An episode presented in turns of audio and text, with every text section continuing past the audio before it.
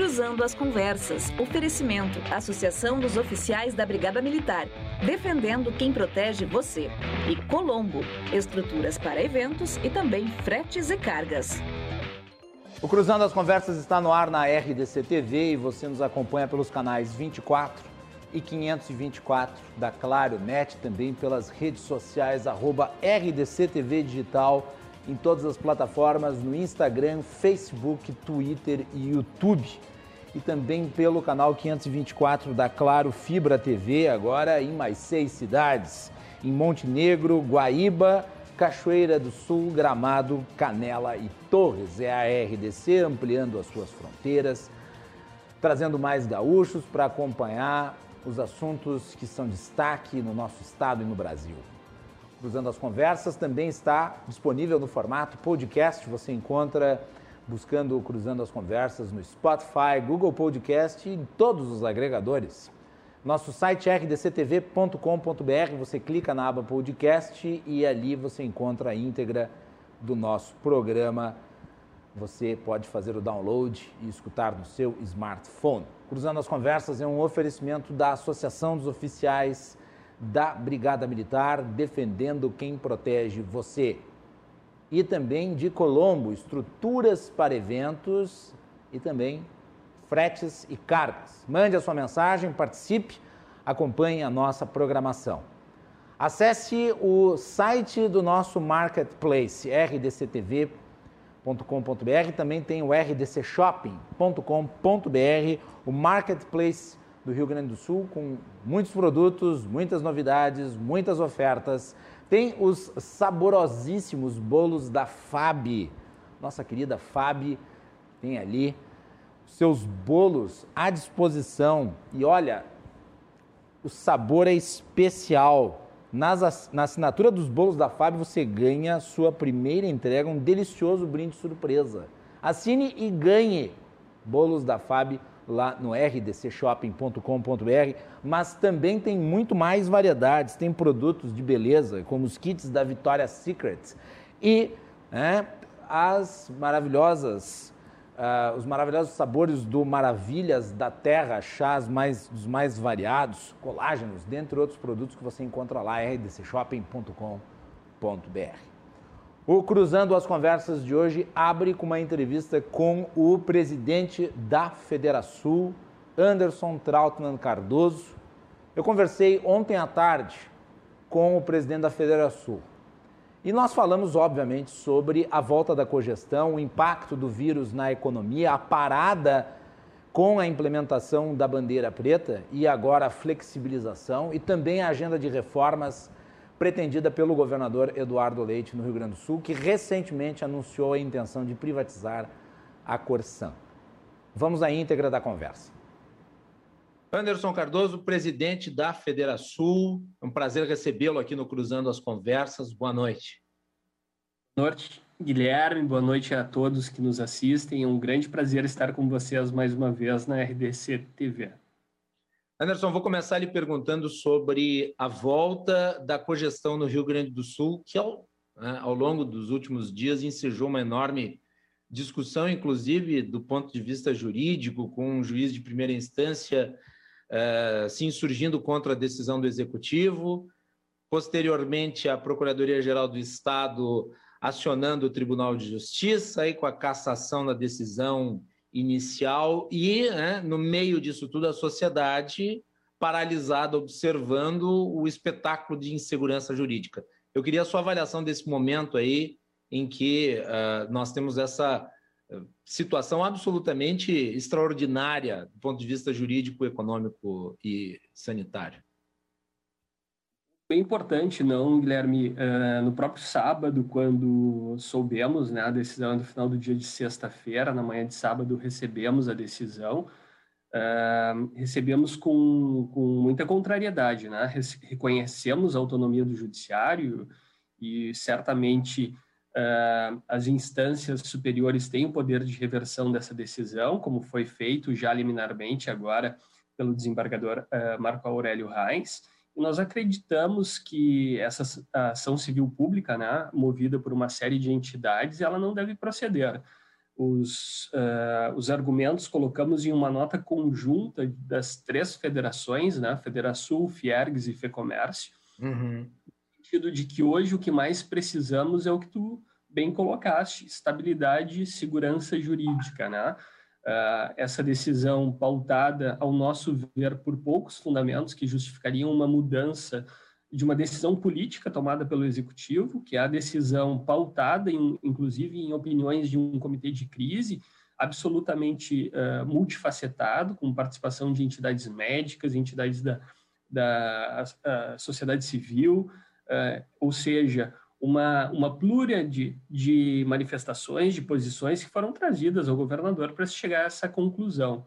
E também temos que ter serenidade no enfrentamento desses, desses movimentos. Né? Então, de pronto, uh, além de emitir a nota, obviamente manifestando a entidade a, a, posição da entidade contrária à decisão que foi tomada, ingressamos na ação, pedimos o ingresso como amicus curiae, que é a figura uh, que pode auxiliar a corte, né, uh, para aqueles que nos assistem de uma forma mais, mais clara, uh, para trazer elementos, que é o que o juiz de primeiro grau cogitou que o próprio Estado trouxesse, nós, como uma entidade empresarial, temos condições nas três federações de trazer também esses elementos. Ingressamos uh, Federação e FEComércio conjuntamente, inclusive na, na ação em primeiro grau, e vamos fazê-lo também em segundo grau. O objetivo é contribuir com o debate.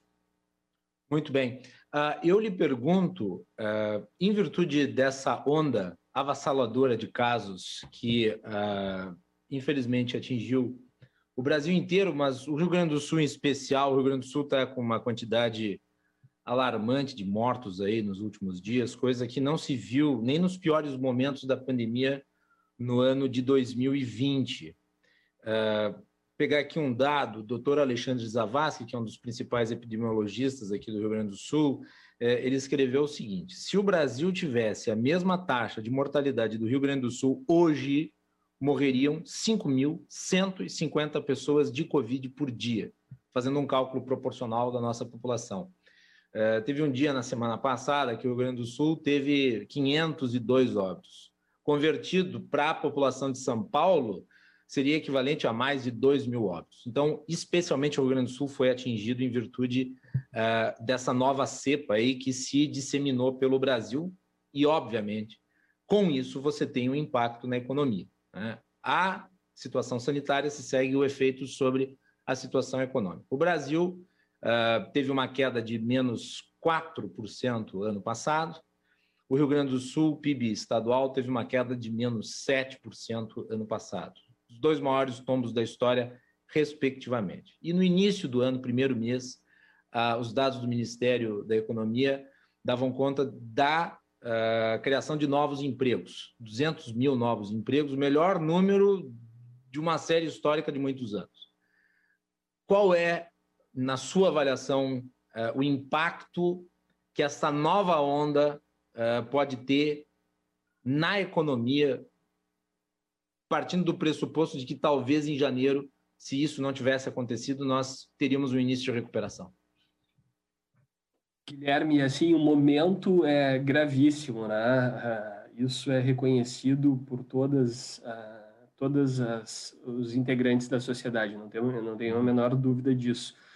O setor produtivo tem dado uma contribuição uh, no combate à pandemia também exemplar desde o início, né? Sim. Tivemos meses uh, no início da pandemia ali de atividades restritas, temos setores que até agora não retornaram, o setor de eventos é um deles, ou seja, um setor que será dizimado uh, praticamente, né, com, com poucos sobrevivendo nesse período, e temos atividades que por três semanas foram uh, ou restringidas ou absolutamente suspensas. Né? Então, a, a discussão da dicotomia, me parece, saúde e economia, ela resta superada. Eu acho que todos olham para um mesmo objetivo, que é a proteção à saúde e proteção à vida. É. O que ocorre é que a Federação ela traz, e as federações como um todo trouxeram, né? Primeiro fizemos essa manifestação da cogestão, nada difere da manifestação que tínhamos feito originalmente uh, ao próprio governador, as três federações, na, uh, pleiteando que houvesse a retomada da cogestão. O que me parece nesse, nesse momento que nós temos efetivamente é uh, um, um, grave problema que nós temos que diagnosticar com precisão a origem dele. Não, adianta nós darmos o remédio errado, que o remédio errado para o paciente ele se torna um veneno. Tá? Então, ao longo dessas semanas, o que nós temos visto é que o, uh, a redução da, da, mobilidade ela não decorre exclusivamente da. Então, não foi sequer nos patamares anteriores, né? Foi em patamares muito inferiores ao que tivemos lá na origem, eu acho que cerca de 40%. Nós recebemos os dados atualizados ali no comitê de crise, uh, mas perto dos 60% que tivemos em outros momentos é uma redução ainda bem, bem aquém do que poderíamos ter. Esse é um fator importante. E o segundo fator importante é que o que movimentou, o que gerou todo, todo esse caos que nós temos atualmente não foi a abertura do comércio, né? Isso, isso é dado. Existem estudos já que demonstram que se existe contaminação em ambientes empresariais uh, ou comerciais, mais especificamente, ele é, ele é em patamares muito pequenos, né? não chega a 10%, alguns, alguns estudos do próprio Brasil, né, que foram mapeados dentro do próprio país, não chega a 10%.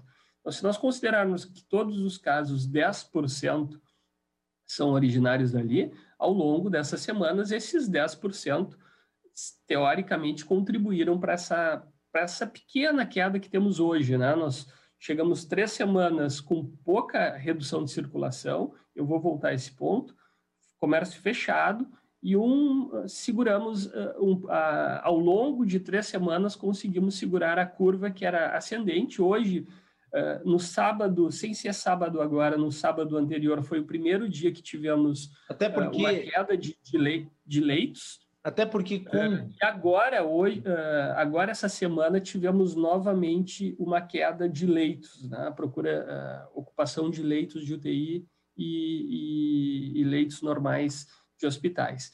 Agora, se nós olharmos todo esse contexto, nós efetivamente vemos que a medida que mais uh, é efetiva no combate ao problema que temos hoje é o combate a aglomerações. Tá? Uh, fomos muito lenientes como sociedade, o governo foi muito leniente uh, na fiscalização, ao longo de meses. Tá? Essa curva ela não surge de um momento para o outro. Né? Tivemos eleições com aglomerações, aumento dos casos, uhum. tivemos final do ano com aumento dos casos, e aí vamos para o carnaval já com a expectativa que o número ia extrapolar. Antes do carnaval, se nós pegarmos debates públicos, nós já apontávamos a necessidade de uma fiscalização mais efetiva. Então, nós podemos manter o comércio fechado por mais seis meses. E, e detalhe, os, indicadores, os indicadores de alta antes, antes do surgimento da nova cepa, né?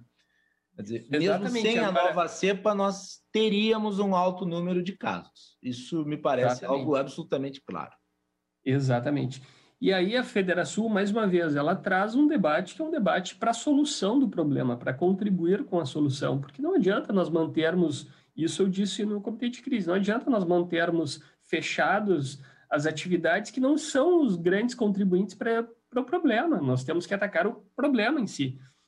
Mas, ah, mais uma vez, né, a tua pergunta era sobre atividade produtiva, então, ao longo desse período, mais uma vez, o setor uh, produtivo dá a sua contribuição, mas não é ele o causador do problema. Então, não adianta só fechar. Ficamos três semanas fechados, Agora, a participação do poder público municipal, ao nosso ver, é fundamental no enfrentamento, é uma competência constitucional atribuída ao poder público municipal a gestão dos assuntos de interesse local relativos à saúde. Um então, aqui a parte. Um aspecto que me chama a atenção, doutor Anderson, é que em outros países onde foi feito, por exemplo, lockdown, que é um, uma paralisação até muito mais dura do que as restrições que foram feitas aqui no Brasil, uh, sempre os países buscam criar condições para a parada, como recursos à disposição não apenas das pessoas mais pobres, mas inclusive uh, do setor empresarial e produtivo. Aqui no Brasil, o que está se cogitando para o ano 2020 é um auxílio emergencial de 250 reais para pessoas de níveis de renda muito baixo e nada para o restante. Ou seja, as condições para a parada também não se fazem as adequadas. Né? dúvida, sem dúvida.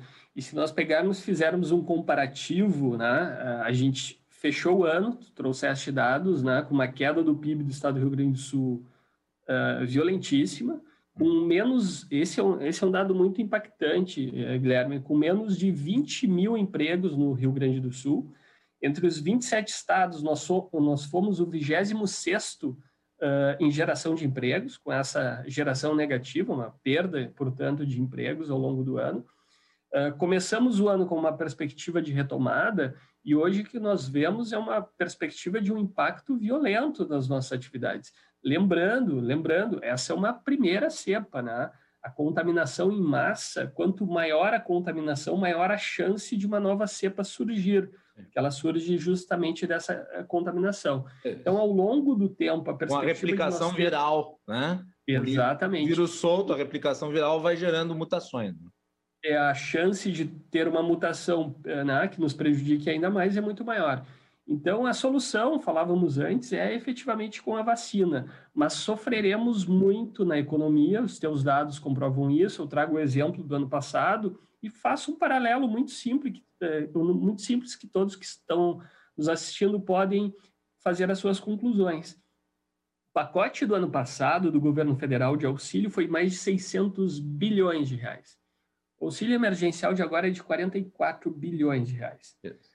Por quê? Porque não é problema uh, de fôlego do governo federal, né? A gente tem um limite, né? Um espaço orçamentário. Já estamos vendo um problema orçamentário no governo federal. Temos um problema orçamentário no governo estadual. Então, uh, as, as medidas também que temos à disposição elas se tornam mais escassas. Então, esse cenário, Guilherme, junto com o cenário de não ser o causador uh, principal, né, o causador de todo esse agravamento da, do, da, da pandemia, atividade no comércio, nos traz uma tranquilidade muito grande para apresentar caminhos alternativos. E aí eu queria recordar que a Federação, lá no início, lá em 2020, quando iniciou a pandemia, o Estado fechou todo o Estado. E a Federação foi a primeira entidade a levantar e dizer o seguinte: essa crise não passa rápido, nós precisamos da economia forte. Precisamos combater a disseminação, mas vamos fazer isso onde nós estávamos com 497 municípios fechados, tendo somente em 50 a disseminação do vírus. Quer dizer, mais uma vez, como naquela oportunidade, nós trazemos luz a debates, a alternativas, dizendo o seguinte: se não é o comércio, o comércio já deu a sua contribuição ao longo de três semanas, precisamos retomar, precisamos avançar porque esse mesmo comércio vai ter que gerar a riqueza ali na frente, tem que ah, desaguar. Lembrando que o comércio aponta, né? Se o comércio não vende, não tem demanda para a indústria. Se não tem demanda para a indústria, menos postos de trabalho serão gerados, menos, menos recursos circulando na economia. Então, é um contexto mais amplo, nós não podemos olhar só para a árvore, né? temos que preservar a árvore, mas entender de onde vem o vendaval que está tentando derrubá-la. Agora, me parece muito claro também, eh, Anderson, que se nós não avançarmos na imunização, eh, tudo isso que nós estamos discutindo aqui acaba se tornando paliativos, porque a tendência é de um abre e fecha, né? Conforme avança a contaminação, as restrições acabam sendo refeitas. Quer dizer, o que aconteceu no início de 2021 foi resultante do descontrole da contaminação ao longo do final do ano de 2020. Nós tivemos uma pequena redução de número de casos entre setembro e outubro, e a partir dali houve uma liberalização a ponto de se, né, basicamente, fazer com que nos últimos meses nós tivemos um ambiente até de quase certa normalidade no país, quando não havia. E daí nós tivemos tudo isso que foi relatado agora e as novas restrições com os prejuízos econômicos. Uh, sem imunização, me parece que não há luz no fim do túnel. E no domingo nós tivemos só 84 mil registros de pessoas vacinadas, talvez com uma subnotificação que é normal nos finais de semana, mas muito pouco ainda, ainda mais considerando a capacidade do Programa Nacional de Imunização. Né? dúvida, e o grande problema aí é a disponibilidade de vacinas, né, Guilherme? Uhum. Que uh, o governo federal acena já com um número significativo de, de compras, aquisições de vacina. Eu tive uma reunião a semana passada com o ministro Paulo Guedes e o presidente da República, uma reunião da nossa confederação uh, na qual eles participaram, expondo um pouco de todo o programa que tem sido feito, mas ao nosso ver muito atrasado, né? Eu acho que o, o governo federal pecou em termos de planejamento na aquisição da vacina. Hoje a gente tem a, a possibilidade da aquisição, mas não tem a disponibilização, ou seja, vamos ter essas doses, esses 500 milhões de doses de doses que o governo federal sinaliza somente no segundo semestre. E efetivamente nós temos uh, a solução do problema passando pela vacina.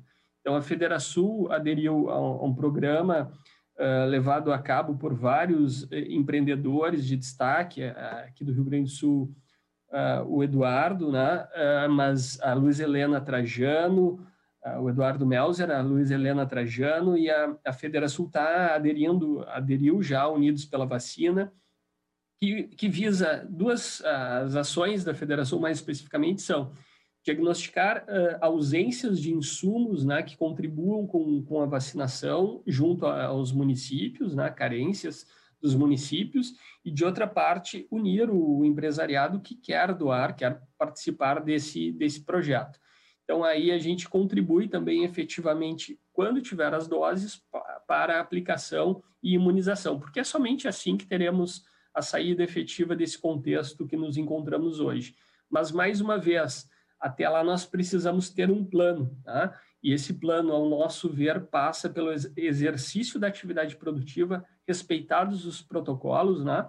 O nosso pleito era de abertura com protocolos, inclusive mais rígidos. Agora, a cogestão permite isso. Entendemos que o passo dado pelo governo do Estado é salutar e, e temos que inibir essa discussão política, tirar uh, é um ato do governador, né, um ato político de exercício da sua competência, uh, que contribui com o exercício da competência do município. Então, o Supremo, inclusive, teve a oportunidade de, de analisar esse tema logo no início da pandemia e deixou muito claro né, uma competência concorrente que se chama em termos de saúde, onde todos têm que dar a sua contribuição. Então, eximir os municípios dessa participação nos parece equivocado. Ah, uma pergunta relativa a esse período de três semanas parado. Dá para contabilizar isso em prejuízos econômicos, Anderson? É cedo ainda, Guilherme, para fazer afirmativas. Nós temos ah, na federação uma capilaridade, né? uma das principais forças da entidade é a sua capilaridade. Então, o que vemos de relatos até hoje, ao longo dessas três semanas, é assustador. Né? E é assustador pelo fato que bem recordaste há pouco os elementos de socorro ao setor produtivo hoje são infinitamente menores do que o ano passado. Uhum. No ano passado tivemos suspensão de contratos de trabalho, tivemos auxílio emergencial, tivemos um Pronamp, uma série de medidas que auxiliaram esse empreendedor que resistiu, né? Porque vimos que os números foram gigantescos em encerramentos de empresas, chegarem em 2021. E no momento que ele chega em 2021 para iniciar o pagamento do Pronamp, por exemplo, ele, ele tem as suas atividades fechadas. O governo do Estado, nós pleiteamos medidas para o governo do Estado, foram muito tímidas ainda, continuaremos pleiteando, pleitearemos junto ao governo federal também, uh, medidas de socorro. Mas se elas não vierem, uh, Guilherme, eu, eu tendo a ver um, um cenário muito ruim para a nossa economia, obviamente, né? Uh, no primeiro trimestre, né? uh, com uma perspectiva, talvez, de, de algo melhor no segundo semestre com a vacina. Mas, mais uma vez, sem vacina, nós não sairemos desse, desse quadro, né? A possibilidade de sairmos desse quadro passa pela vacina, especialmente por conta da possibilidade de termos outras variantes pela frente ainda.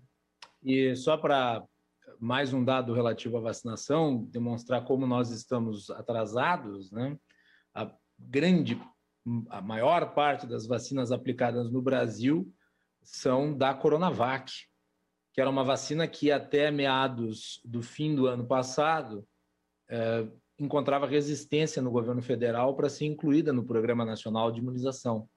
Precisou de muita pressão para que ela fosse incluída e hoje ela dos 11 milhões de doses que foram aplicadas no Brasil, 9 milhões de doses são da Coronavac. E até o momento nós temos essas duas, quer dizer, há a contratação de outras vacinas, mas a perspectiva é para o segundo semestre, né? Então estamos uh, esperando aí a produção própria, né? e lembrando que atrasou-se muito na contratação. Poderíamos ter, por exemplo, as vacinas da Pfizer já em dezembro, né, Anderson? Sem dúvida.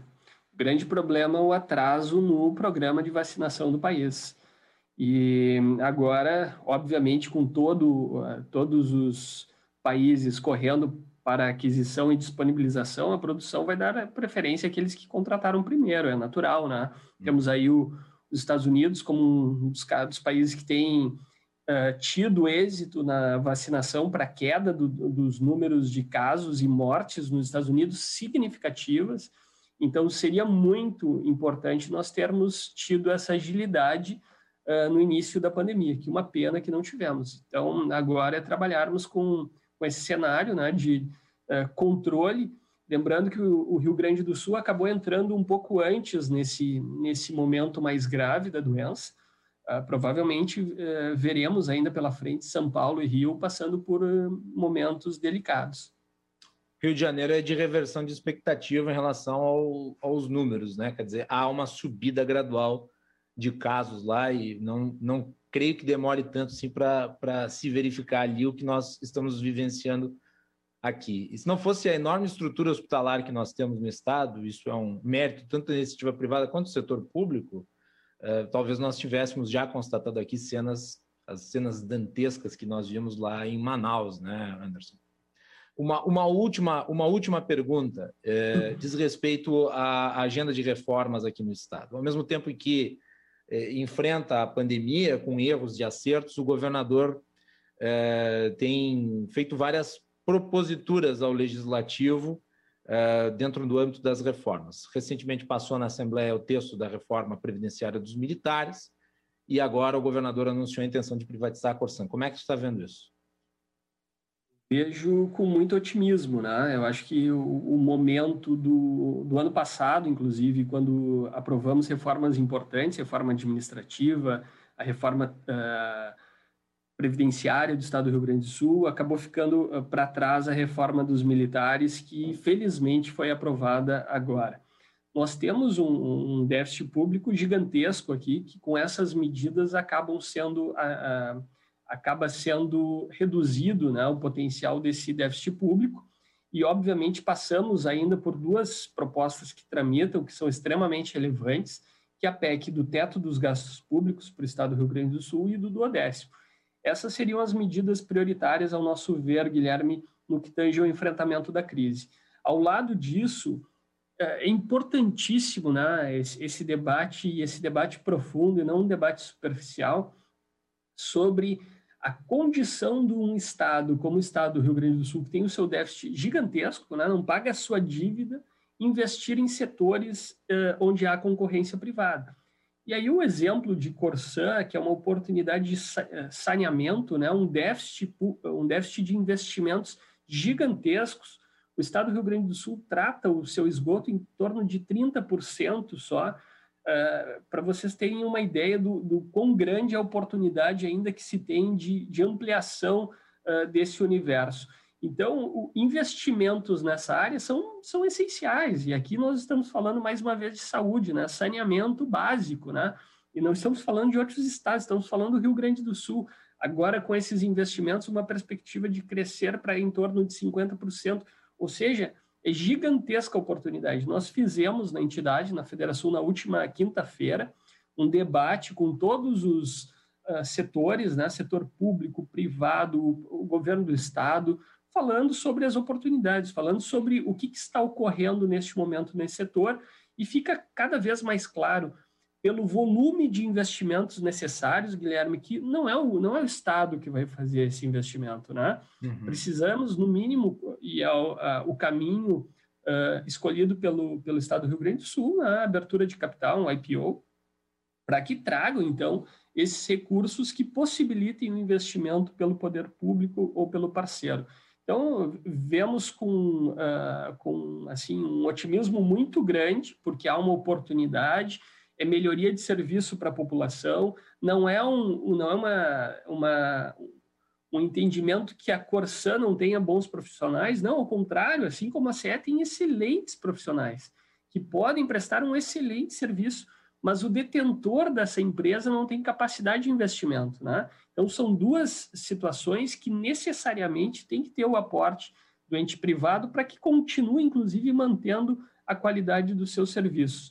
Da CE é pior ainda, né? porque nós estamos vendo a queda dos índices uh, levar, inclusive, a possibilidade da perda da outorga, né? então, assim, da concessão uh, do, da União, né? Uh, especificamente no serviço de distribuição de energia elétrica. Então, são oportunidades, são, são são assuntos que têm que, ser, têm que ser necessariamente endereçados dessa forma, porque não tem alternativa. Alternativa, no caso da CE, perder a concessão, no caso do, do saneamento, é continuarmos sem possibilidade de investimento numa área prioritária para o nosso Estado. E aí teríamos tantos outros, né? Perda de mercado, no, no caso do Banrisul, a, a, a dificuldade de investimentos é, com ataque de fintechs que temos hoje, Guilherme, é a perspectiva de perda de valor do banco. Então, é, é um outro debate que tem que ser posto. É, são mudanças no mercado que necessariamente trazem esse debate, a importância do debate ainda mais dado o contexto de pandemia, né, de necessário enfrentamento do déficit público estadual, a ausência de socorro federal nos mesmos montantes que tivemos no ano passado, ou seja, é um contexto bem complexo, bem complexo. Ao nosso ver, temos pautas prioritárias no governo federal, reforma administrativa e tributária, reduzir o tamanho do Estado, reduzir o custo desse Estado para a sociedade por meio de tributos. No âmbito estadual, então, essas duas pautas, teto dos gastos públicos, do décimo, ao lado das privatizações que, mais uma vez, não é por uma baixa qualidade das empresas públicas, dos prestadores de serviços públicos que estão nessas empresas, mas especialmente pela incapacidade de investimento nessas empresas, que levará, sem dúvida nenhuma, à perda de valor de mercado desses ativos.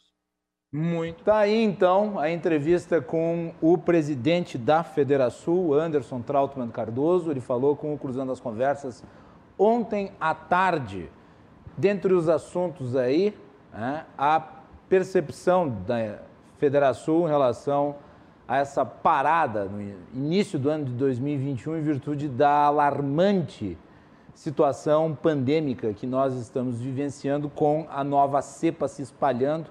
Mas é importante destacar, mesmo sem essa cepa, nós teríamos uma explosão de casos, porque desde o fim do ano de 2020 já era registrada uma reversão na tendência, é, com uma nova elevação de contaminações. E também falamos sobre a visão econômica e as reformas pretendidas pelo governador na Assembleia Legislativa. Essa entrevista estará na íntegra nos canais da RDC, nas redes sociais e você acompanha acessando RDCTV Digital em todas as plataformas. Vamos dar prosseguimento ao nosso programa. Nesse segundo segmento, nós vamos falar com três prefeitos que estão atuando aí num cenário de enorme desafio, que é este da pandemia. Nós temos trazido os prefeitos para falar sobre esse assunto, de modo que uh, a opinião de quem faz a gestão mais próxima do cidadão também seja ouvida. A filosofia desse programa e desta emissora. Convidei na edição de hoje do Cruzando as Conversas o prefeito Leonardo Pascoal de Esteio. Prefeito, bem-vindo, boa noite. Boa noite, Macalossi, boa noite a todos os amigos da RDC TV. Aproveito para cumprimentar os queridos amigos, prefeito Diogo, prefeito Fabiano, que também participam desse debate. Sempre uma alegria estar conversando contigo e com essa audiência qualificada do Cruzando as Conversas. Muito bem, obrigado, prefeito. Depois um breve comentário aí sobre a situação de hoje em Esteio. Mas antes, cumprimentar os demais convidados. Prefeito da minha cidade natal, Fabiano Feltrin, também presidente da MESNE. Tudo bem, Fabiano? Bem-vindo, boa noite. Boa noite, Guilherme. Boa noite ao Leonardo Pascoal. Boa noite ao Diogo. Prazer enorme estar aqui na RDC TV. Estou aqui acompanhado com o meu vice Jonas mandando um abraço para todos vocês aí também. Estamos aqui na prefeitura, a gente não sai mais daqui, né? É isso aí. E também o prefeito de Bento Gonçalves, Diogo Siqueira. Prefeito, tudo bem? Como é que vai o senhor? Boa noite, Guilherme. Boa noite aos amigos, ao Leonardo, ao, ao, ao, Feltrino, aos prefeitos de Farroupilha, que não saem mais da prefeitura também, agora com a MES, a todos os amigos de Bento Gonçalves, todo o estado do Rio Grande do Sul. Eu não estou na prefeitura, viu, Feltrinho? Eu tô, tô em casa aqui e a, e a Nenê já foi agora para o quarto, para a gente conseguir conversar também. Muito bem. Eu vou começar, antes de a gente falar especificamente sobre a visão que vocês têm desse momento, eu vou começar perguntando para o Leonardo Pascoal prefeito de Esteio, sobre esse episódio que ocorreu hoje em Esteio, envolvendo a suposta bomba, que na realidade, no fim das contas, não era bomba coisa nenhuma, mas que causou uma enorme confusão na cidade com o evacuamento do prédio da prefeitura. Pascoal, já estão fazendo uma investigação para saber quem foi o autor desse trote criminoso? Sim, Macalossi, a Polícia Civil desde o início, né? Então, logo nós recebemos aí a ameaça de bomba hoje. A Polícia Civil já deu início a um processo de investigação, né? já há suspeitos, enfim, a investigação está tá em andamento. É, felizmente, foi apenas uma ameaça, mas se investiga o que está por trás disso, as motivações, enfim, e a gente espera que as punições também venham para que possa até servir de exemplo para que situações assim não voltem a ocorrer, não apenas em Esteio, mas em outros locais também. O, o, prefeito, o prefeito estava na, na, na, prefeitura no momento em que foi feita a constatação de que poderia haver um objeto explosivo ali nas imediações? Sim, eh, a gente recebeu no final da manhã eh, essa ameaça através de um telefonema para a prefeitura. Aí, imediatamente, nós contatamos os órgãos de segurança por meio da nossa Secretaria Municipal de Segurança. A Polícia Civil e a Brigada Militar foram bastante diligentes, e vieram né, ao prédio, fizeram a evacuação do prédio no início, no início da tarde e fizeram uma varredura, então, pelo local. Uh, felizmente não, não se encontrou artefatos uh, explosivos, até porque na, na, na, denúncia havia uma sinalização até do horário em que essa suposta bomba iria uh, explodir no prédio do, do Paço Municipal, né, que seria às 16 horas. Então se fez uma varredura, Obviamente se aguardou o horário né, que havia sido sinalizado aí, uh, através desse telefonema, mas graças a Deus uh, todos saíram bem, enfim, né, com, claro, enormes transtornos por conta disso, mas felizmente sem ninguém uh, ferido. É que hoje os administradores não têm outras preocupações, né, a não ser lidar com ameaças de bomba, né, né prefeito, que é ainda mais... É, era uma terrível, né? A falta Era de qualquer senso dizia, de humanidade. Era algo que eu dizia hoje, realmente, né? Eu no segundo mandato e já estando, né, administrando a situação de uma pandemia no município desde o ano passado, imaginava que não teria mais nenhuma situação nova, né? A, a, com a qual eu me depararia, né? E aí hoje surge essa situação que não só causa todo um transtorno, pânico em muitas pessoas, naturalmente, é, porque a gente tem pessoas que, que não lidam, não encaram tão bem essa situação, e isso também tira o nosso foco, energia naquelas questões que são prioritárias, como o enfrentamento da pandemia, as questões relacionadas à atividade econômica, né? Uh, mas, felizmente, passou, agora né, retomamos foco total naquilo que é importante. Muito bem. Vamos, vamos falar da pandemia com a volta da cogestão no estado do Rio Grande do Sul desde esta última segunda-feira, a flexibilização. Como é que vocês, prefeitos, eh, encararam a decisão do governo do estado eh, e que medidas vocês estão tomando no sentido de eh, conter as aglomerações que devem ser evitadas a todo custo? Eu vou começar pelo Leonardo de novo. Porque como teve todo esse imbróglio envolvendo né, a ameaça de bomba, eu imagino que o prefeito esteja um tanto quanto exaurido. Então vamos aproveitar um pouquinho mais no início e depois vamos focar no Fabiano e no Diogo. Leonardo, tua avaliação sobre a cogestão.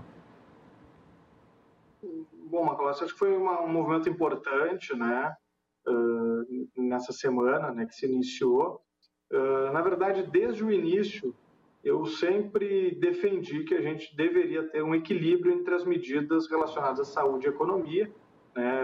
Você acompanha, enfim, a gente já teve a oportunidade de conversar várias vezes ao longo né, desse ano sobre as estratégias aqui que a gente vem adotando no, no município. Eu não acredito nessa dicotomia entre salvar vidas e salvar empregos. Eu acho que as duas coisas precisam ser compatibilizadas, porque a gente vive num país pobre que não tem as mesmas condições ou recursos de outros países que têm poupança, né, que têm condições aí de adotar medidas que a gente tem dificuldade.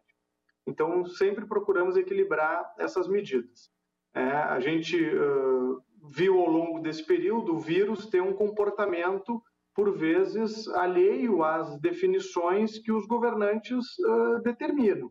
Né? Isso não significa negligenciar o vírus, isso não significa minimizar a importância das medidas de distanciamento social, de uso de máscara, de higienização e todas essas que nós estamos acostumados a recomendar e a praticar também.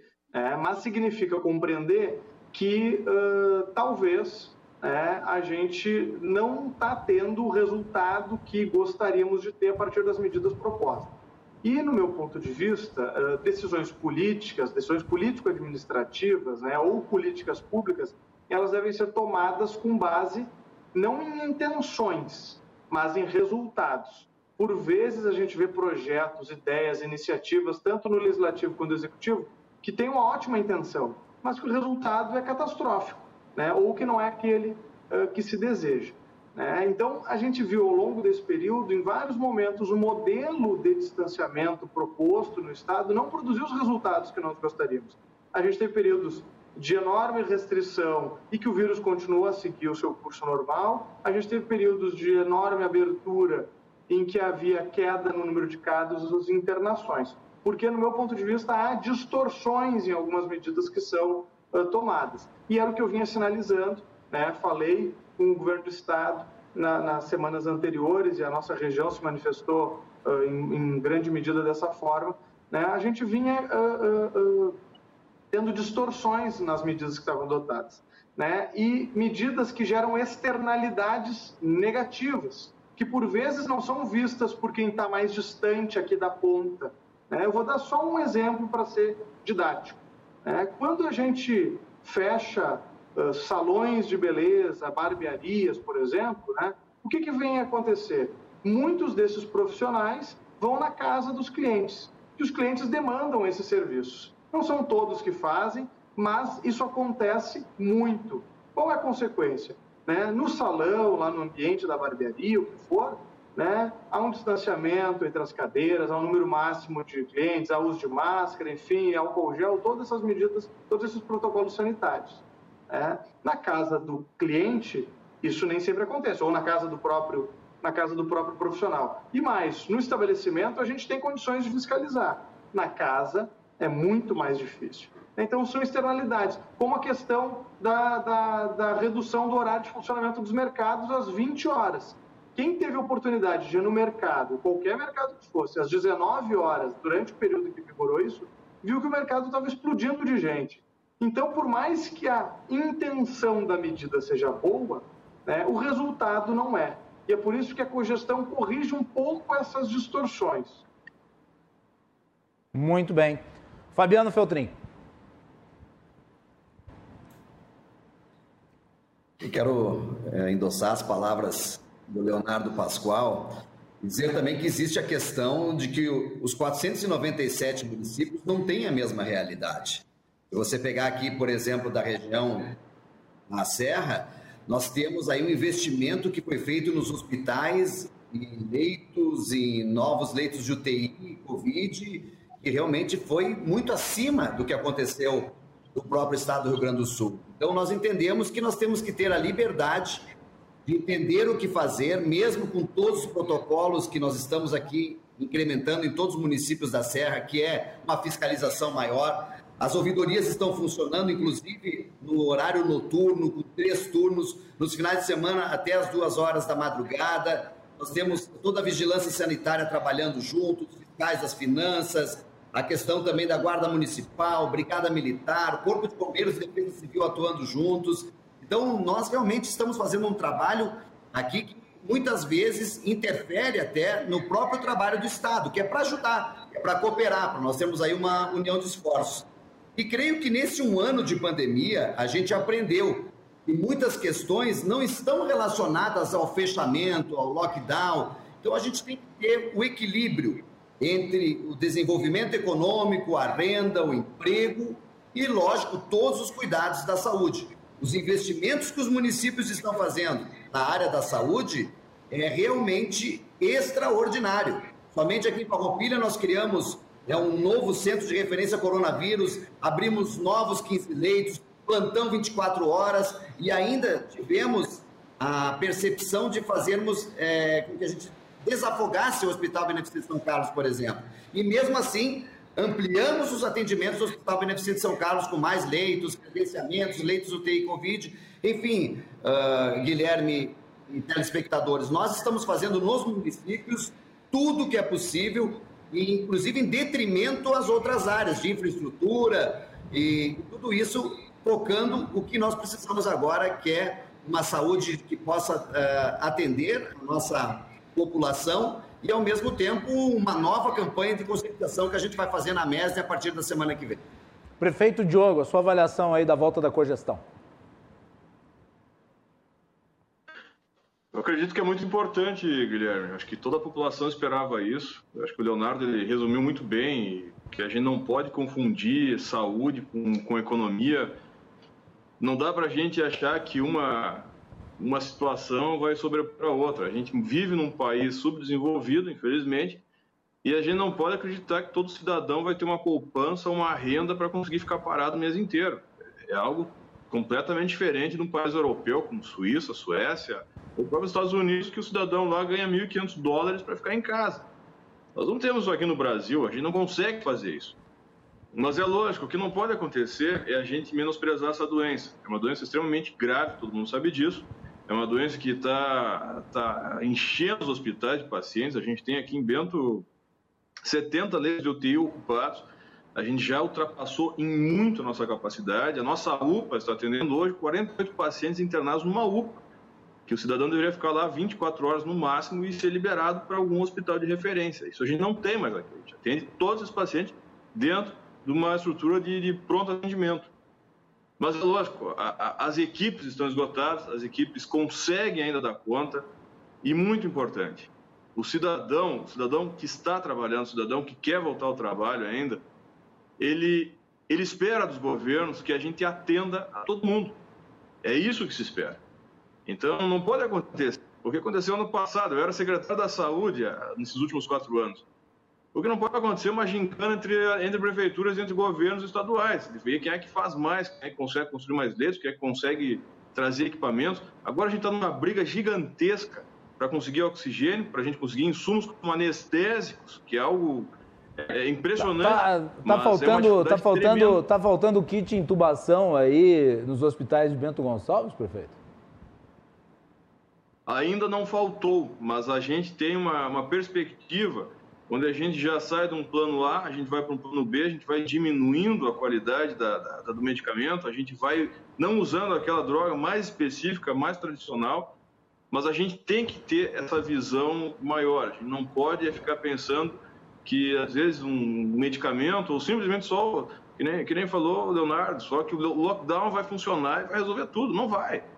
A gente tem que entender que é, uma, é um problema muito complexo, e não são ações simples e respostas simples para a gente resolver esse problema, que é de todos nós. Então, o problema é complexo, a solução é complexa e são vários fatores que vão dar sucesso ou não no nosso trabalho.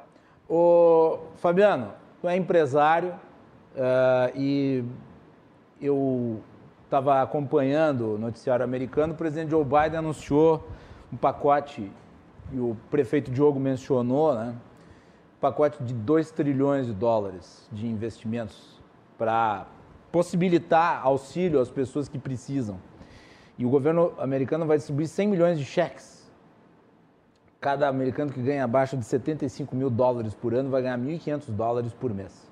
Aqui no Brasil, o fôlego fiscal é muito menor e conseguiu-se aprovar 44 bilhões para pagar 250 reais por mês durante cinco meses para as pessoas mais pobres. Entretanto, o setor empresarial, é, seja ele micro, médio, está é, completamente abandonado. Não tem, por exemplo, nenhum Pronamp nesse momento, não existe um programa de crédito não existe, como se teve ano passado, o, o, o, a possibilidade da suspensão uh, da carteira de trabalho, enfim, iniciativas que foram feitas ano passado e que esse ano não, não, não são possíveis. Uh, como é que tu vê isso para o setor empresarial? Se não bastasse isso, né, Guilherme, telespectadores, nós não temos nem um aspecto jurídico, uma orientação que possa dar a, a todos os fornecedores, a questão dos aluguéis. Né? Você realmente fica sem um norte, você não tem como planejar para você atuar no mês que vem.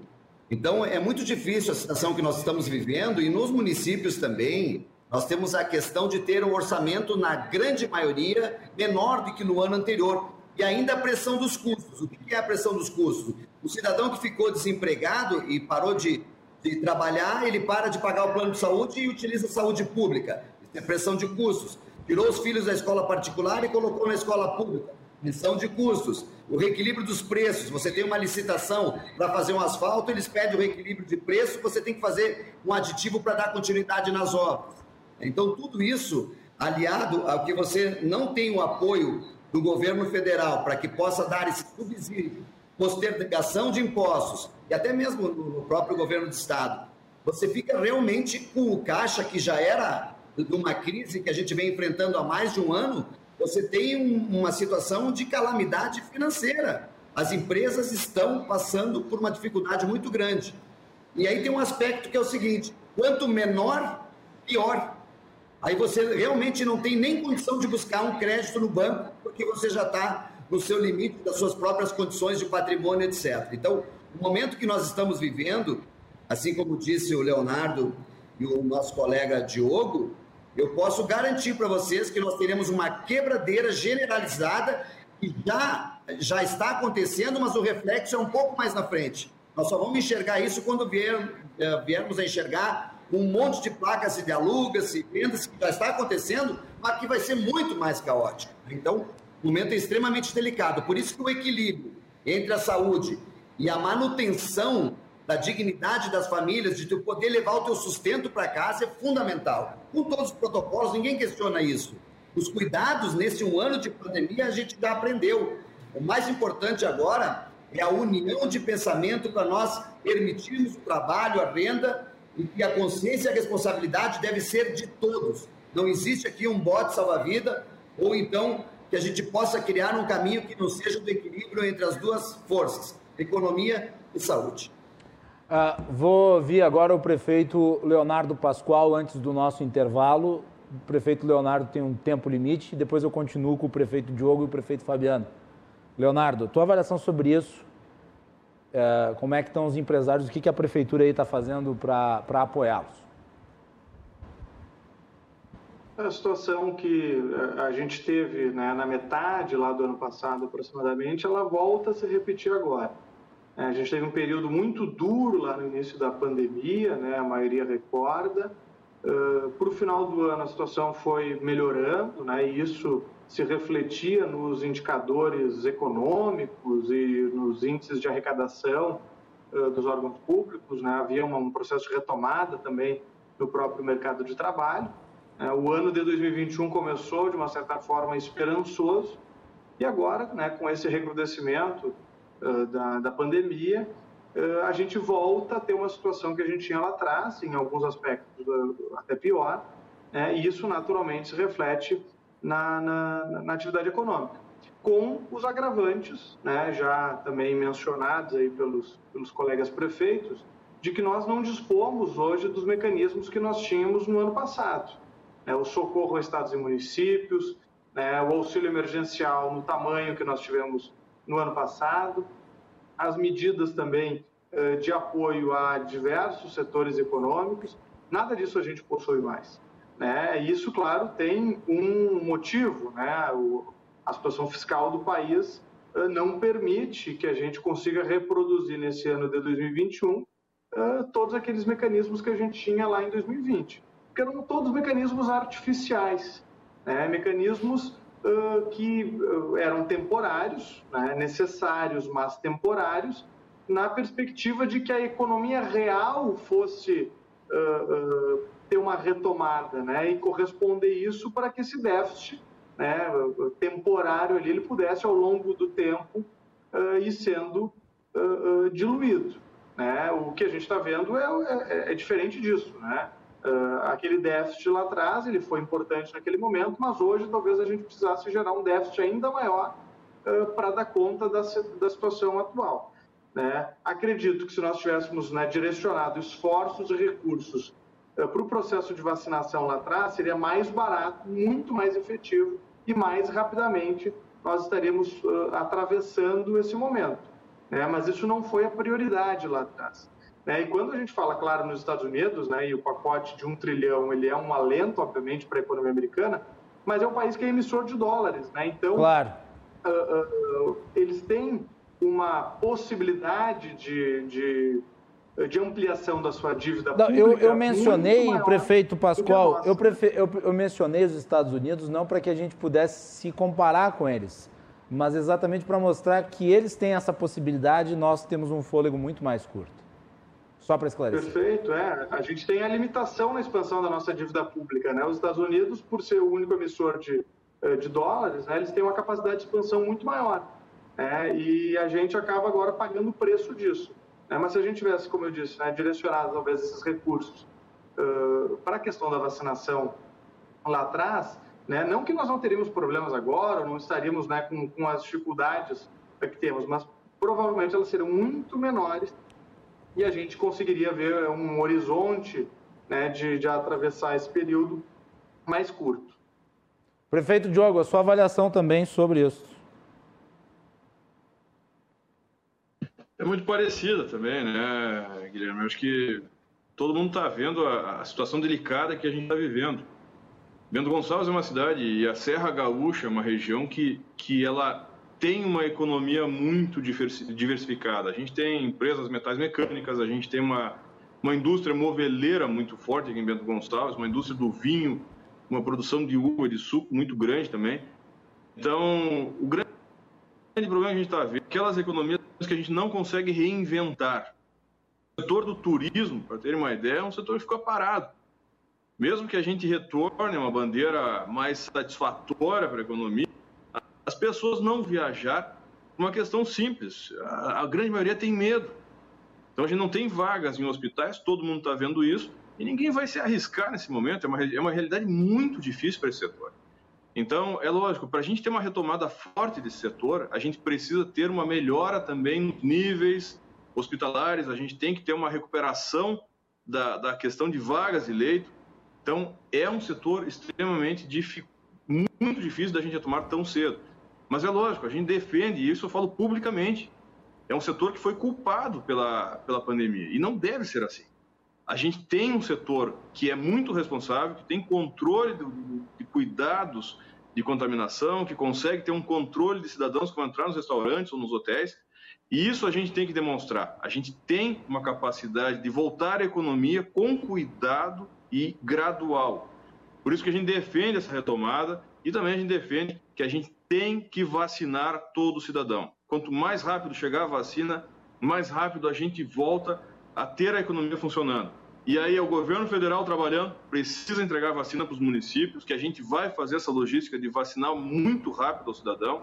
E também a gente fazer um esforço muito grande como município para a gente entrar nos consórcios e comprar vacinas também. E aí, obviamente, acho que todo cidadão que está assistindo agora sabe que existe uma dificuldade muito grande dentro do Brasil para liberação de novas vacinas.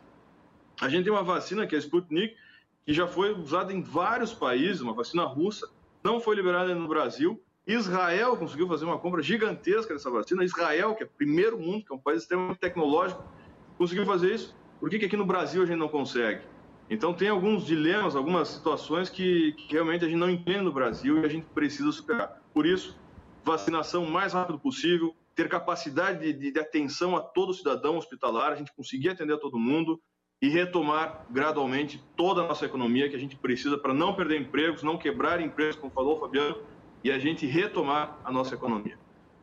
Eu vou agradecer a participação do prefeito Leonardo Pascoal. Eu sei que hoje teve um dia movimentadíssimo em Esteio. O prefeito sempre está muito à disposição aqui no programa, já participou em diversas ocasiões. Eu vou dar boa noite a ele e depois do intervalo nós voltamos com os demais prefeitos, Fabiano Feltrin, lá de Farroupilha, né? prefeito da minha cidade natal. É um prazer falar com o prefeito Fabiano Feltrin, afinal de contas é a minha cidade. Também o prefeito Diogo, lá de Bento Gonçalves. Leonardo, muito obrigado. Eu que agradeço, Macalossi, a oportunidade, agradeço também a compreensão. De fato, o dia hoje aqui foi bastante turbulento, para além do que normalmente é turbulento o dia a dia na, no Executivo Municipal. É sempre um, um prazer estar no, estar no teu programa e, sobretudo, hoje ao lado né, do Diogo e do, do, Fabiano, ainda que virtualmente. Né? A última vez eu tive aí foi no estúdio, né? Verdade. Uh, uh, espero que em breve possa retomar aí mais uma vez uh, atividade no, no, no, estúdio da RDC TV. É, e dizer né, que a gente está aqui na ponta priorizando realmente o processo de, de vacinação, né, destacar que aqui a gente, através da Grampal, né, nós encaminhamos né, um pedido uh, já formalizado de um milhão e meio de doses da vacina Sputnik por meio da TMT Global Farm, que é uma farmacêutica búlgara que tem né, a autorização para fabricação da vacina Sputnik lá do laboratório Gamaleya da Rússia. E ontem né, nós tivemos a fundação, a criação, a Assembleia Geral de Criação do consórcio Conectar, que é o Consórcio Nacional para Aquisição de Vacinas, liderado pela Frente Nacional de Prefeitos. Esteio foi da, um, um, dos 569 municípios que participou da Assembleia Geral uh, de Fundação e a expectativa do consórcio é conseguir fazer a aquisição de 20 milhões de doses da vacina para os municípios uh, consorciados. Né? Claro, nada disso é de um dia para o outro, esses, esses processos são uh, burocráticos, até porque são processos que envolvem realmente importação uh, de vacinas, a gente só tem produção por parte da Fiocruz e do Butantan, e ainda, claro, num ritmo aquém do que a gente precisa, mas são iniciativas importantes para que a gente possa ter né, um futuro melhor dentro aí de alguns meses. Né? E a gente vai continuar envidando todos os esforços nesse sentido e sempre pedindo, claro, que a população continue fazendo a sua parte, se cuidando, evitando aglomerações, utilizando né, os equipamentos de proteção individual, tudo mais, porque isso continua sendo importante mesmo com o processo de vacinação em andamento. Eu agradeço aí, uma boa noite a todos e mais uma vez cumprimento a ti, Macalossi, sempre pelas uh, posições e a RDC TV também uh, por atuar aí de forma é, tão efetiva na disseminação de informações verdadeiras para a nossa população. Obrigado e boa noite. Obrigado, prefeito. Espero que amanhã seja um dia mais tranquilo em Esteio. Vamos fazer um intervalo, voltamos com o prefeito Diogo Querini de Bento Gonçalves e também com o prefeito Fabiano Feltrin de Farroupilha.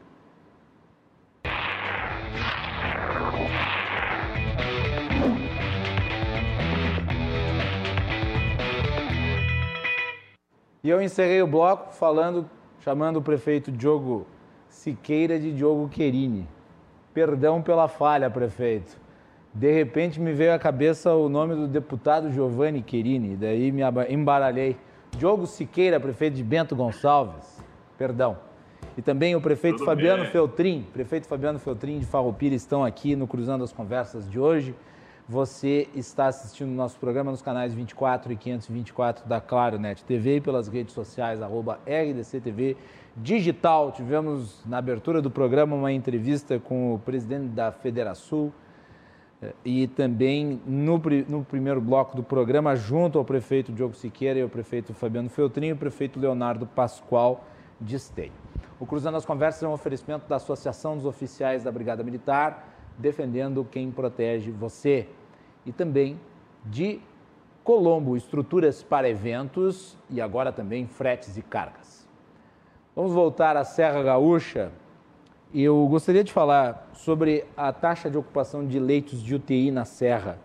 Como é que está aí eh, a ocupação de hospitais como São Carlos, em Farroupilha, o Hospital Taquini, em Bento, dentre outras estruturas, o Fabiano mencionou ali a UPA 24 horas, que é focada em Covid. Eu gostaria de saber como é que está isso, a criação de leitos, o que vocês têm faz... o que, que vocês têm feito nesse sentido, porque eu tenho falado aqui reiteradas vezes, apesar de ser necessária a ampliação dos leitos, em última instância, é enxugar gelo se nós não quebrarmos a cadeia de transmissão da doença. Mas é importante a criação para dar assistência a quem precisa. Como é que está sendo esse desafio? Prefeito Diogo Siqueira. É um, é um, é um, é um desafio que a gente já está desde um ano atrás, já, já, indo, já correndo, né?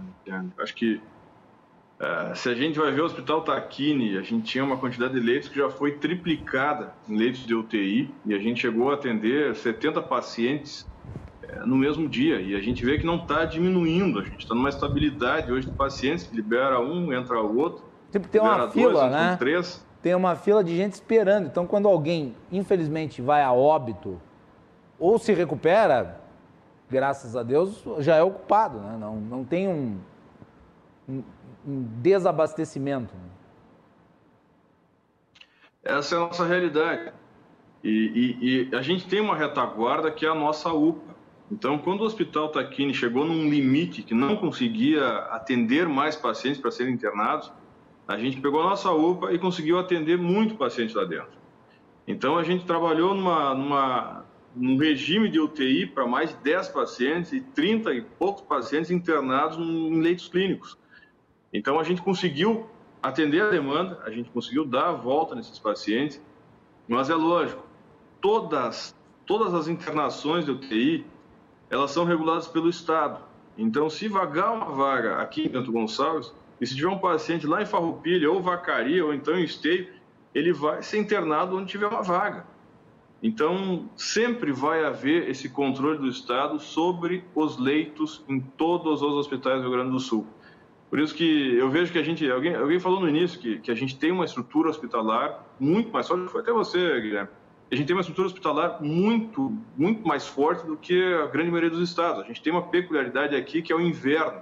A gente acaba tendo mais internações nessa, nessa, nessas épocas. E isso facilita um pouco para nós. A gente sabe trabalhar em picos. Lógico que agora é um pico muito maior, muito mais é, exagerado que a gente tinha em qualquer inverno que a gente passou. Então, é, mas é, é importante um destacar, né? diário, né? É, um é importante destacar, que prefeito, que esse índice de contaminação e de ocupação de UTIs que nós vimos agora foi no verão. E o inverno está chegando. A gente já viu que o Covid, ele é um, a Covid é uma, é uma doença que não respeita clima, não respeita frio, não respeita calor. Ela, ela vai contaminando e aquilo que a gente imaginava no início que ia ser um inverno pior, a gente viu que não, não correspondeu à realidade. É um vírus que tem uma contaminação muito, muito grande. A gente vê essa variante nova, que já é hoje a predominante, e já tem várias variantes circulando aí no mundo inteiro. E vai ter novas, a gente sabe disso, todo mundo já está entendendo como é que vai funcionar. E é um aprendizado a cada dia. Eu tenho certeza o que a gente está vendo agora na Europa acontecer novos lockdowns é porque eles já estão prevendo que essas variantes vão pegar muito forte e vai ter um, uma dificuldade de qualquer país para tentar enfrentar. E a vacina vai ser essa corrida todos os anos. A gente vai se vacinar como a gente se vacina pela influenza, pelo H1N1, a gente vai acabar tendo todos os anos, sequencialmente, ter que vacinar toda a população. Isso é uma nova realidade que a gente vai começar a enfrentar a partir de agora. Prefeito Fabiano Feltrin, como é que está em Farroupilha? Tu mencionaste antes aí a UPA 24 horas. Uh, São Carlos, quantos leitos uh, tem? Está tudo ocupado? Como é que está? A gente, a minha fala aqui ela não é para relaxamento da população, bem pelo contrário. Mas nós estamos já sentindo uma pequena queda. Nossa maior pico foi entre 8 e 15 de março, onde nós estávamos com todos as UTIs lotadas, inclusive a área de pediatria estava sendo utilizada para o Covid. Nós uh, desafogamos o hospital, como eu disse, quando nós uh, trouxemos 15 leitos a mais para o centro de referência ao coronavírus, fizemos o plantão 24 horas, e tudo isso foi amenizando, mas tudo através de investimentos que nós fizemos. E quanto à, à região toda, eh, antes da pandemia, nós tínhamos aí pouco mais de 200 leitos de UTI. Hoje nós estamos com 374, então a região realmente se mobilizou e fez um excelente trabalho com relação ao Covid-19.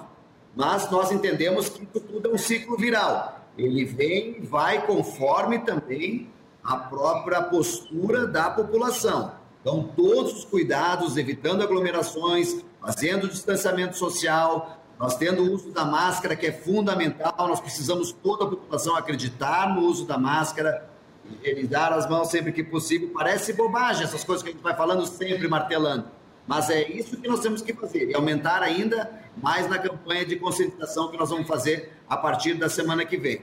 Então, tudo isso é, mostra que nós tivemos um poder de reação grande, nossos investimentos na área da saúde em todos os municípios foi intenso, como eu disse, em detrimento a outras estruturas, mas nós realmente estamos fazendo um trabalho que é referência na área da saúde aqui na região da Serra, sem sombra de dúvida. E investimentos, recursos do governo federal e estadual estão chegando aí para vocês? Fabiano. Nós tivemos na virada do ano uma, uma, um término dos credenciamentos dos leitos de UTI Covid, Teve aí um delay de um mês ou dois, mas nós conseguimos novamente o credenciamento e também a, a questão foi uh, retroagida e nós estamos recebendo normalmente e tem aumentado gradativamente a questão dos leitos de UTI Covid e o credenciamento também. Prefeito Diogo. Da mesma forma, eu acho que o governo federal fez uma, um papel muito importante ano passado é, repôs perdas de arrecadação para tudo que a secretaria, com livre, para recuperar aquilo que ia ser perdido do IPI. No final, a gente teve um crescimento melhor do que o esperado lá atrás. E também recebemos dinheiro, recurso federal, estadual, para a questão hospitalar. Então, esse recurso serviu para a gente pagar tendas de fast track, a gente tem duas aqui em Bento Gonçalves, para a gente contratar equipes, pagar insumos como IPIs, deu para a gente fazer obras, a gente conseguiu re, reestruturar um, um setor da saúde em Bento Gonçalves que atende praticamente toda a região. Então, houve sim um, um, investimento forte do governo federal, governo do estado, município, e também muito importante, né, Guilherme? Acho que a comunidade, praticamente todos os municípios, ajudaram muito. A gente teve um papel muito importante aqui de voluntários, de empresários que doaram recursos, pessoas foram trabalhar para fazer e isso foi realmente muito interessante e hoje a gente, tintura está sendo realmente muito eficaz e a prefeitura acabou comprando equipamentos, macas, camas, é, oxigênio, aparelhos como, como respiradores, colocou a equipe para trabalhar. Toda a parte hoje, para ter uma ideia, para o cidadão entender, a gente fechou nove unidades de saúde nesse momento. São nove unidades básicas de saúde, a gente fechou nove e todas essas equipes foram remanejadas para a UPA e também para o nosso próprio hospital. E também alguns municípios vizinhos, como Santa Teresa, Monte Belo do Sul e Pinto Bandeira, colocaram funcionários da saúde à disposição da gente na UPA e também no Hospital Taquini, para que a gente tivesse uma retaguarda de funcionários, para não faltar escala, para a gente ter equipe trabalhando e a gente atender a todo cidadão de Bento e toda a região. Muito bem, eu gostaria de falar, antes de a gente se encaminhar já para o final do programa, gostaria que vocês falassem um pouco sobre o setor do turismo, que é muito forte na Serra Gaúcha e que é o setor, talvez, aquele que mais esteja é, sofrendo é, pelo fato de o trânsito de pessoas ter diminuído e, enfim, ter, ter aí esse desafio de se reencontrar no período posterior à, à pandemia, que está longe ainda. Eu gostaria da avaliação de vocês, o que, que tem sido feito no sentido de apoiar os empreendedores desse setor? Fabiano. Bem, a Serra Gaúcha é o segundo maior destino turístico do Brasil. Evidente que Gramado e Canela têm uma participação até maior, Bento Gonçalves também. E nós estamos realmente com uma situação de calamidade no turismo, por conta do que o Diogo falou. As pessoas têm receio de viajar e nós estamos acreditando no turismo interno, que é o turismo local, o turismo regional. Isso tem ocorrido, mas a partir do momento que nós temos o fechamento e que não permite que nós atuamos nos finais de semana, que é quando a gente pode implementar as áreas do turismo, nós temos aí outra calamidade pública, financeira, e nós realmente estamos trabalhando juntamente com as associações regionais É, o prefeito Tissot esteve, acho que foi ontem, junto com o chefe da Casa Civil em Gramado. Hoje teve um manifesto muito grande na região das, das. E evidente, aí nós estamos falando também de dignidade das famílias, de sustento das famílias, que a gente possa permanecer com atividade de turismo, que na região das hortênsias, por exemplo, não tem uma área industrializada, então depende essencialmente do turismo, é onde leva a renda para as famílias. Nós precisamos encontrar alternativas. E as alternativas são de nós permitirmos os atendimentos, mesmo que num modelo mais controlado. Como eu disse, acho que estamos cansados de falar, mas os protocolos estão sendo atendidos, mas nós temos que permitir o trabalho. Não há como nós mantermos uma região com esse potencial parada.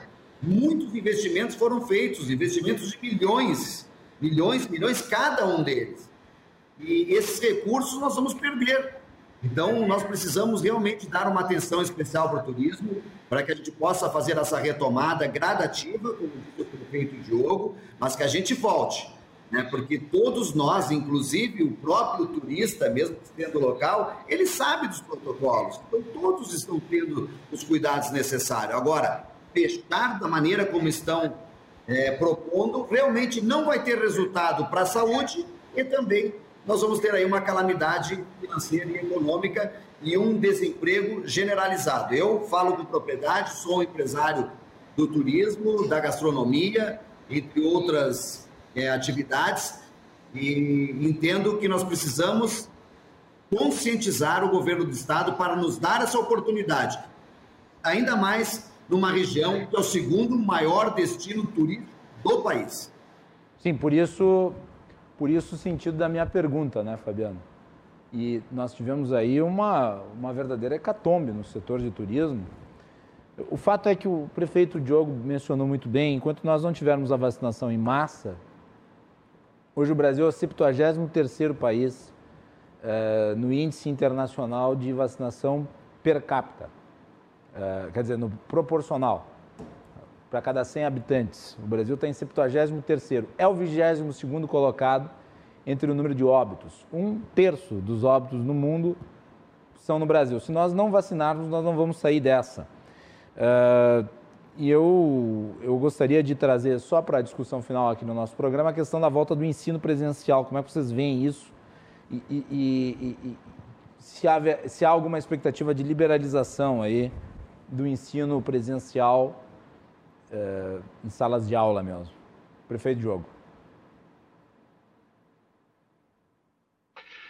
A gente ainda tem expectativa. O, as crianças são muito afetadas nesse, nessa situação. Quem tem filho pequeno sabe a dificuldade que é.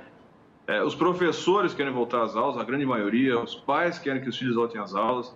Mas existe também uma, uma parcela muito grande que, que ainda tem receio de voltar. É, é uma situação muito complicada a gente ainda não tem uma, um alinhamento nacional para entender exatamente dessa forma. E eu vejo que vai acontecer mais cedo ou mais tarde, algo que já, já está acontecendo em alguns países, ter um Green Passport, um passaporte de quem tem vacinação, é, da questão do turismo, para a gente poder viajar, para as pessoas se sentirem seguras. Hoje o Brasil, você falou muito bem dos dados, né, Guilherme? O Brasil, hoje a gente tem quase 150 países que não recebem mais brasileiros. A gente está proibido de viajar para muitos países porque a gente não tem um, um, índice satisfatório de vacinação, a gente tem um descontrole da doença aqui no Brasil. E é lógico, quando tem um descontrole, onde quase 80% da população entende que existe esse descontrole nacional do combate à pandemia, e aí a gente coloca todas as esferas, todo mundo acaba sendo, sendo acusado por isso. Mas enquanto a gente tiver uma linha nacional onde há um por um bom período a gente teve um, um desmerecimento da vacina, chamando de vacina, chamando de um monte de coisa. Isso não ajudou em nada. A gente acabou criando só confusão no país, a população ficou confusa. Até esses dias atrás a gente escutava muito, eu tenho certeza que todo mundo que está assistindo agora escutou isso aí. Tinha gente que falava que não ia tomar vacina chinesa. Uma bobagem sem tamanho. Detalhe. A gente precisa. Nove em cada dez é brasileiros. é importante. Nove em cada dez brasileiros imunizados no Brasil o foram pela Coronavac.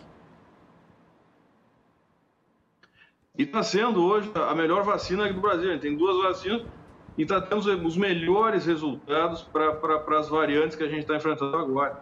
Sim. Então, é lógico que eu não quero dar uma opinião técnica. Eu, eu sou prefeito, estava como secretário da saúde, mas quem dá opinião técnica é, é quem está na área. Então, é lógico, vacinação, a gente tiver um percentual maior de vacinação, eu tenho certeza que os professores vão, sentir mais seguros, vão se sentir mais seguros, os funcionários das escolas vão se, vão se sentir mais seguros e os pais da mesma forma. Quando a gente não tiver vaga de UTI, não tiver leito de internação clínica, não tiver vacina, qualquer setor vai ter medo de voltar a trabalhar com tranquilidade. Isso aí a gente pode falar, não para a maioria das pessoas, mas a gente pode entender que uma boa parcela vai ter esse receio e a gente tem que entender, a gente sempre tem que entender, criar empatia, ter empatia com todo cidadão. E, e é um receio natural e a gente tem que, tem que realmente entender isso aí. Prefeito Fabiano. Bom, Guilherme telespectadores, eu queria fazer um comentário da grande dificuldade que nós estamos tendo neste momento, como prefeitos, governadores, né, a questão da presidência da República também. Eu, semana passada, estive com o general vice-presidente Milton Mourão e ele me comentou da intenção, me deu garantias e segurança. Eu saí de lá seguro de que nós teremos a vacinação para toda a população brasileira ainda em 2021. Hoje, no pronunciamento também do Bolsonaro, senti que realmente é outro discurso, é, já é, tem uma intenção real e já ações que compraram já um grande número, milhões e milhões de vacinas. E nós temos aí uma perspectiva de melhoria, inclusive na própria economia, quando você tem a segurança de ter a vacinação para toda a população. Isso é importante porque, ah, segundo o que o general Mourão me colocou, é de que com isso, o segundo semestre do Brasil talvez seja o do maior crescimento do PIB do mundo, né, do período que começar a crescer, por conta dessa demanda reprimida. Realmente, nós, brasileiros, viemos de crises maiores ainda do que outros países. E também não posso deixar de falar, Guilherme, do nosso agradecimento, do comprometimento e dedicação de todos os profissionais de saúde do Rio Grande do Sul.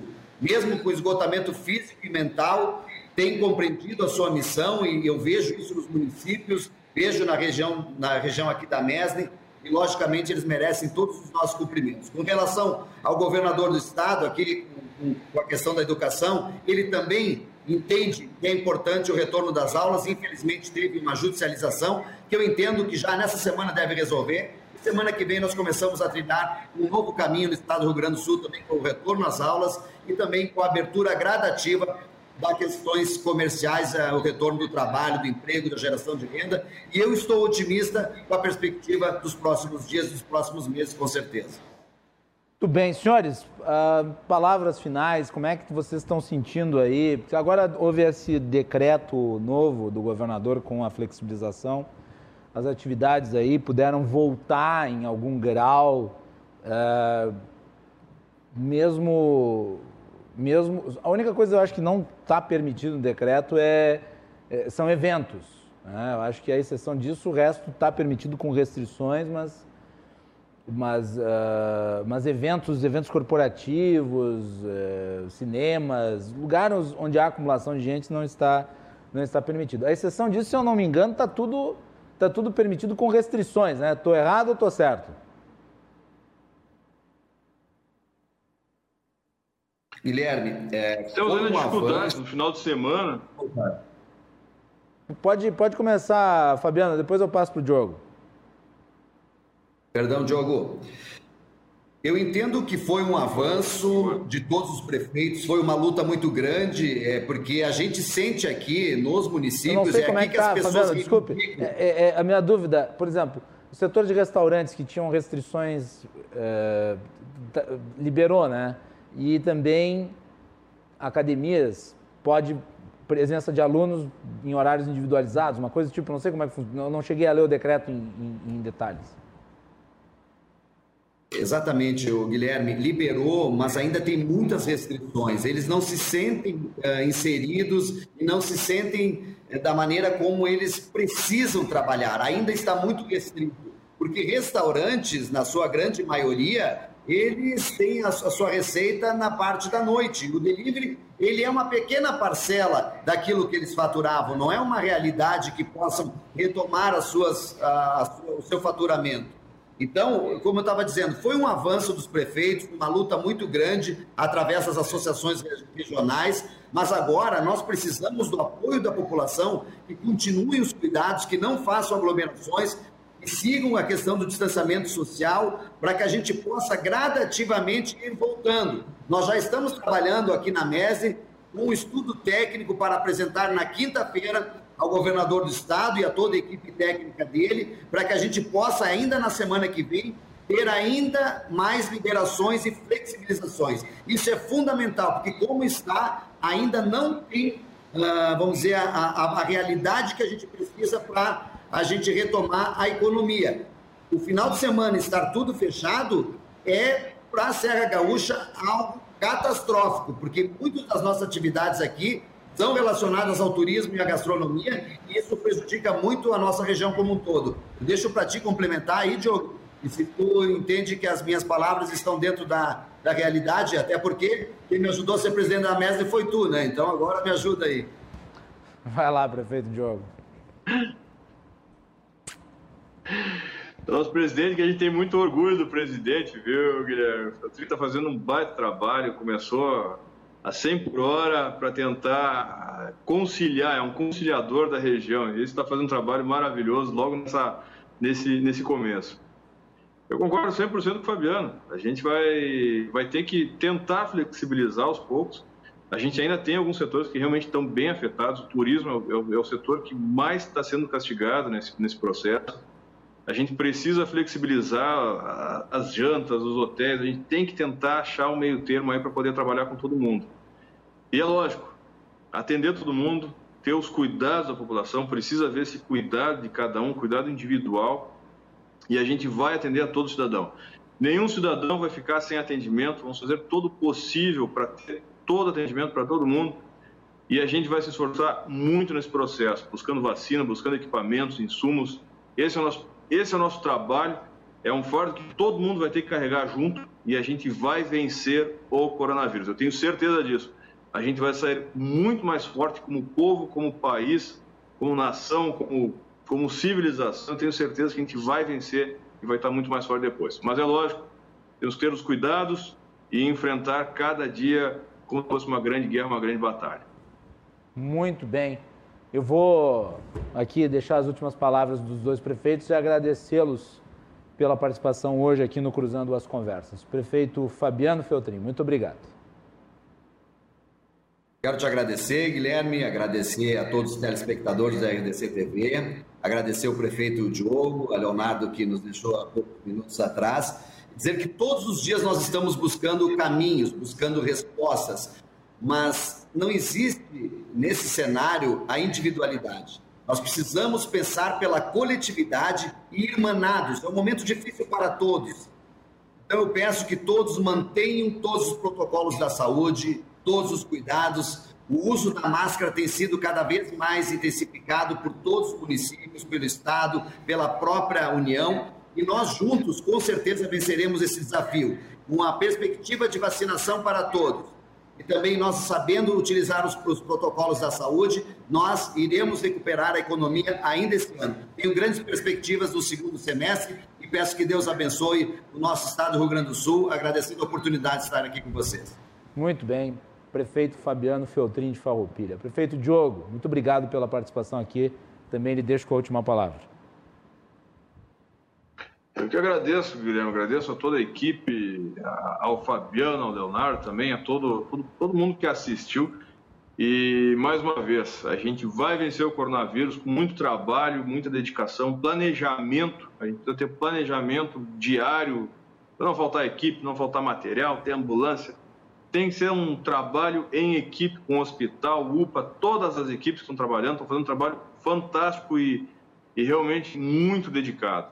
E a todo cidadão, vamos todo mundo ter, ter essa, essa paciência nesse momento, mas a gente precisa também demonstrar quem está sofrendo mais a insatisfação, a gente tem que demonstrar isso aí, precisa demonstrar que a gente precisa voltar ao trabalho e tendo cuidado. Então, pode ter certeza que a gente vai vencer e vai sair mais forte.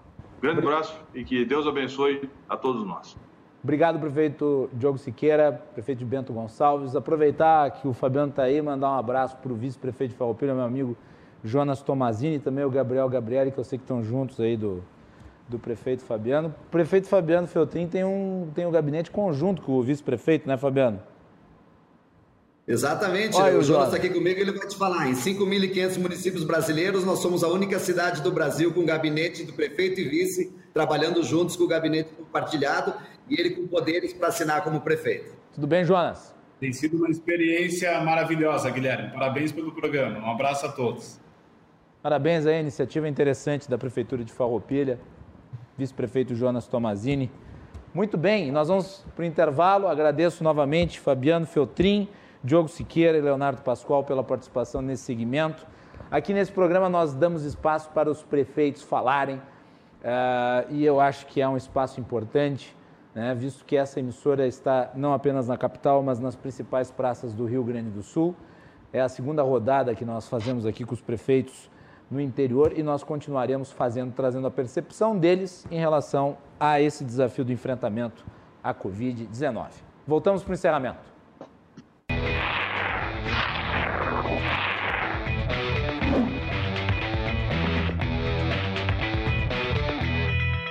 E é isso aí. No programa de hoje, uma entrevista com o presidente da Federação, Anderson Cardoso, e também a participação dos prefeitos Diogo Siqueira, de Bento Gonçalves, Fabiano Feltrin, de Farroupilha, e Leonardo Pascoal, de Esteio. Amanhã nós vamos repercutir a decisão do STF de hoje, que decretou a suspeição de Sérgio Moro nos casos relativos ao ex-presidente Lula e a consequência disso para a Operação Lava Jato, o combate à corrupção no Brasil. Mário Bern, Márcio Coimbra e outros convidados estarão aqui conosco a partir das 22 horas. O Cruzando as Conversas é um oferecimento da Associação dos Oficiais da Brigada Militar e do Corpo de Bombeiros, defendendo quem protege você. E também de Colombo, estruturas para eventos e também fretes e cargas. Boa noite e cuidem-se.